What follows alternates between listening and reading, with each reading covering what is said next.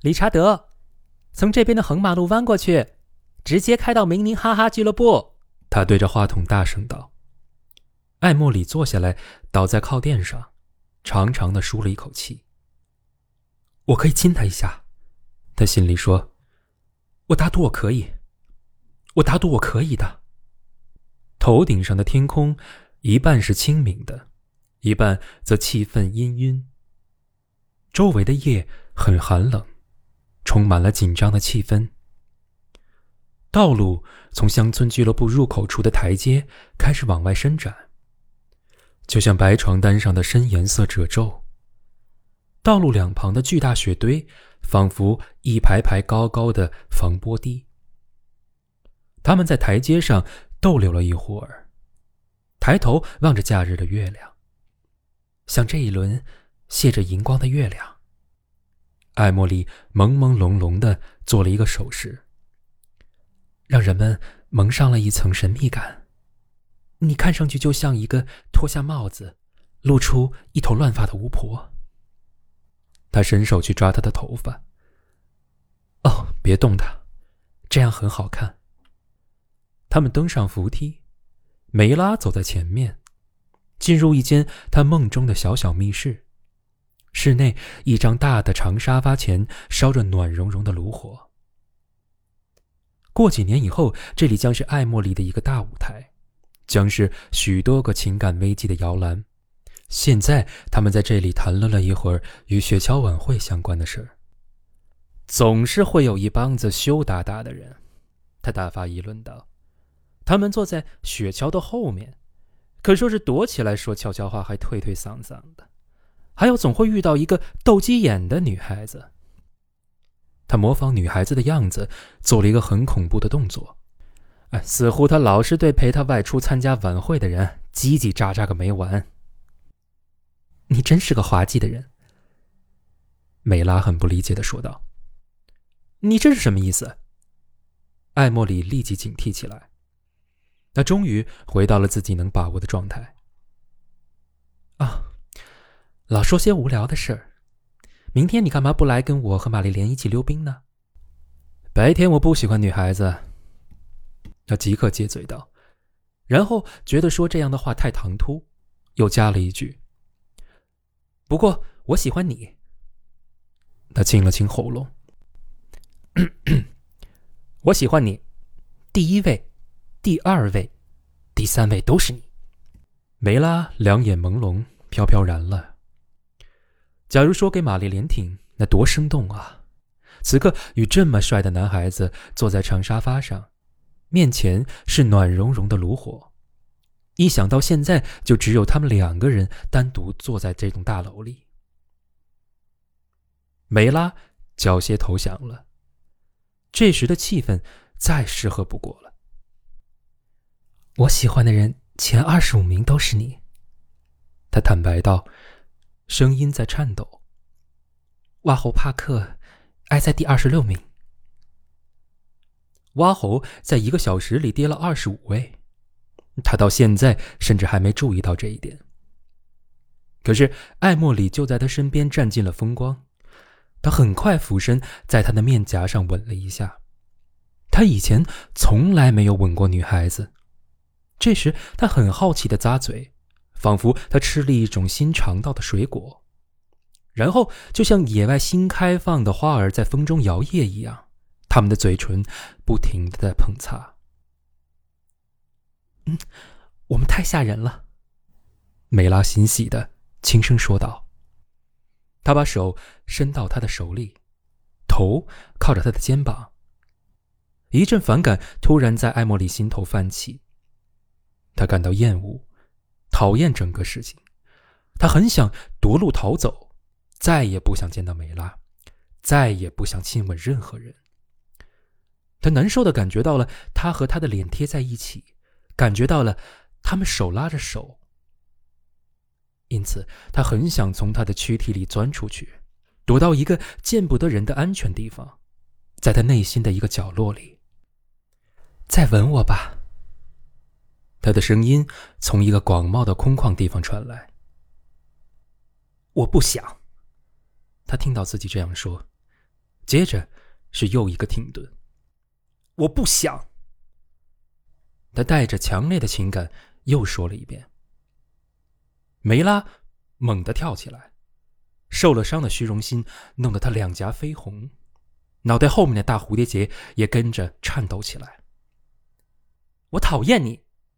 他大声喊道：“你别再厚着脸皮来跟我说话。”你，你说什么？艾莫里结结巴巴的说：“我要跟我妈妈说，你亲我的嘴。”我会这么说的。我会这么说的。要是我跟我妈妈说了，她就不会让我跟你玩了。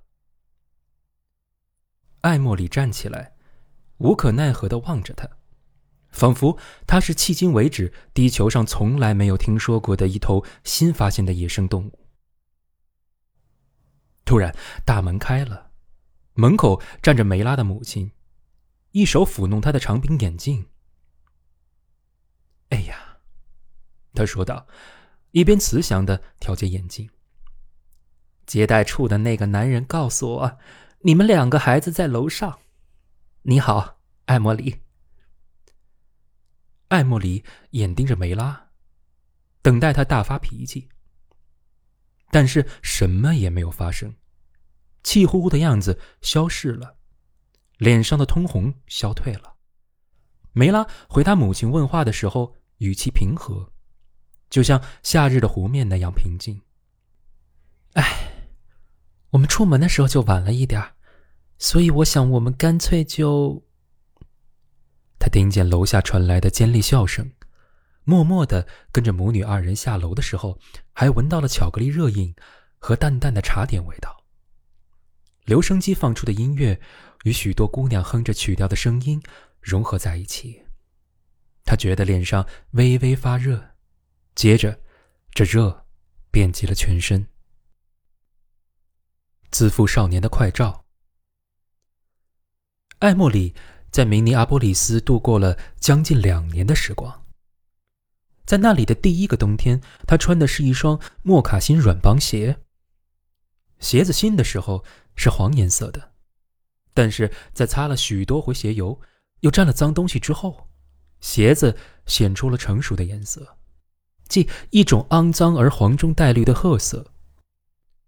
穿一件灰色麦基诺彩格厚呢双排纽束腰带的短大衣，头上戴一顶红色绒线滑雪帽。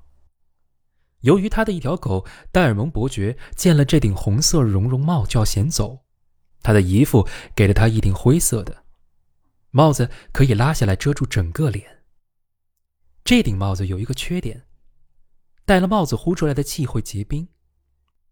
有一天，这顶绒线帽上结的冰和他的面颊粘在一起了。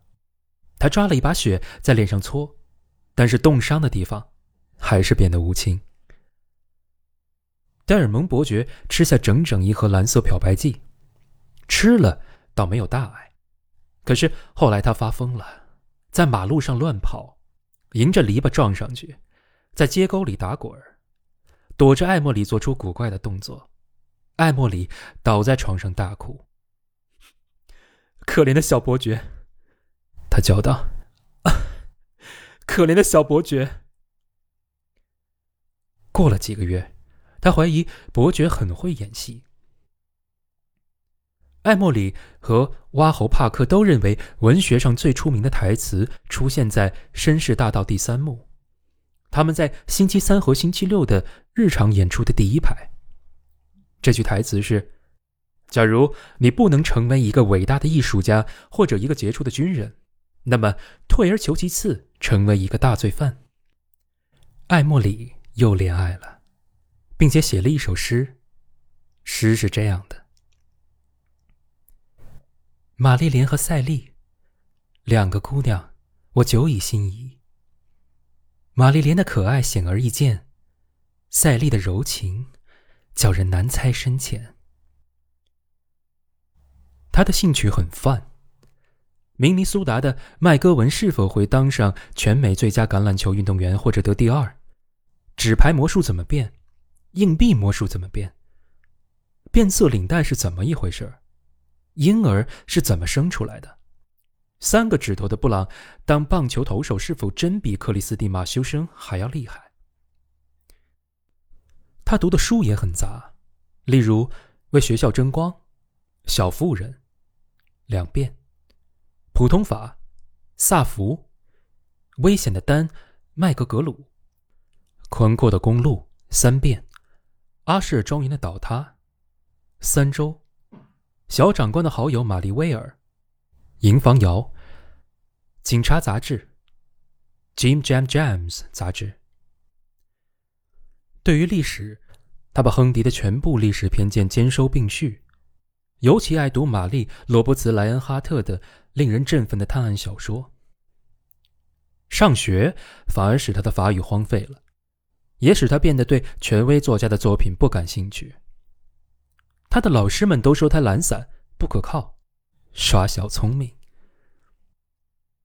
他从许多女孩子那里搜集一缕缕头发。他手上戴着几个人的戒指，到最后他连戒指也戒不到，因为他情绪不安的时候有把戒指咬得变形的习惯。这个坏习惯似乎通常会引起别的要戒戒指的人的提防和猜忌。在整个夏季的那几个月里，艾茉莉和瓦侯帕克每个星期都要到专业剧团去看演出。看完演出之后，他们在八月夜晚暖融融的空气里一起漫步回家，沿着汉尼平和尼格列大道，穿行在快乐的人群中，漫无边际的幻想。艾莫里心中不明白，人们怎么会注意不到他是一个将来要出人头地的男孩子，而在人群里的人一个个别过头来朝他看的时候。在人们的说不清是什么样意味的目光投向他的时候，他就会流露出最浪漫的表情，仿佛双脚是踩在沥青路上铺的气垫上。他在床上躺下来以后，往往就可以听到说话声，模模糊糊，越来越轻，让人神魂颠倒，仿佛就在他的窗外。而在他入睡之前。他就会做一个他醒着的时候最喜欢做的梦，那是一个自己成为一名棒球前卫的梦，或者是梦见日本人入侵，自己被任命为世界上最年轻的将军而获得嘉奖。他梦见的始终是自己处在转变的过程中，而从来没有梦见过已经完成转变的状态。这一点也是非常符合艾莫里性格特点的。在母亲叫他回日内瓦湖之前，他虽然外表腼腆，内心却踌躇满志。第一次穿起西装长裤，配上紫色折叠式领带，一个两边非常服帖的培尔蒙衣领，紫色的袜子，镶紫边的手绢在他上衣胸口口袋里露出一角。但是，他远非只是外表变化而已。他已经建立了自己第一个哲学思想，一个要遵循的行为准则。这个准则尽可能说的贴切一点，即是一种势力的自高自大。他已经认识到，他的最大利益已经跟某一个有差别的变化中的人的利益紧紧结合在一起。这个人有一个称呼。因为有了一个称呼，他的过去始终可以跟他联系在一起。这个人的称呼就是艾莫莉·布莱恩。艾莫莉将自己定性为幸运儿，有无限拓展的能力，无论是好是坏。他认为自己不是一个意志坚强的人，而是靠他的技能，学习新事物较快，靠他的优越的心态，阅读大量内容高深的书籍。他颇引以自豪的是，他绝不会成为一个机械的或者科学的天才，而攀登其他的任何高峰，他都将所向披靡。身体方面，艾莫里觉得她自己非常漂亮。她确实是漂亮，他认为自己是一个有发展前途的运动员，是一个体态轻盈的舞者。社交方面，在这方面，他的条件也许非常不安全。他承认自己有个性、有魅力、有吸引力，有泰然自若的态度，有驾驭所有同龄男性的能力，有让所有女人倾倒的天赋。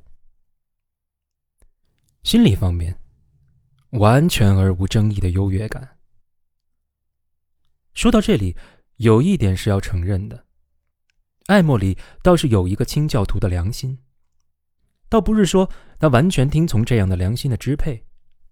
到了他人生的后来，他几乎完全将他排除，而是说，在他十五岁的时候，他认为自己比别的男孩子坏很多，鲁莽放肆，几乎在任何方面都有支配别人的欲望，甚至是恶意，有某种冷漠，亦缺乏感情，有时甚至达到冷酷的程度，一种变幻不定的荣誉感，一种邪恶的。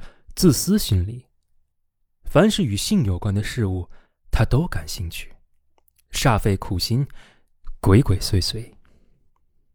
此外，在他的性格里贯穿着一个奇怪的特点：倘若比他大一点的男孩子，一般说来，比他大一点的男孩子都讨厌他，嘴里说出一句刻薄的话，他听了，心态就会失去平衡，变得乖戾敏感。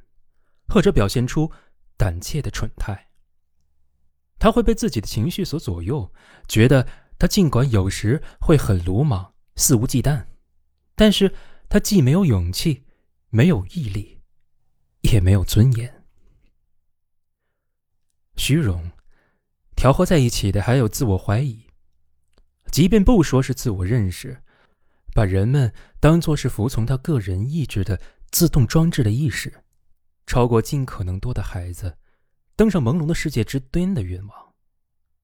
就是在这样的心理背景下，艾茉莉随波逐流进入了青春期。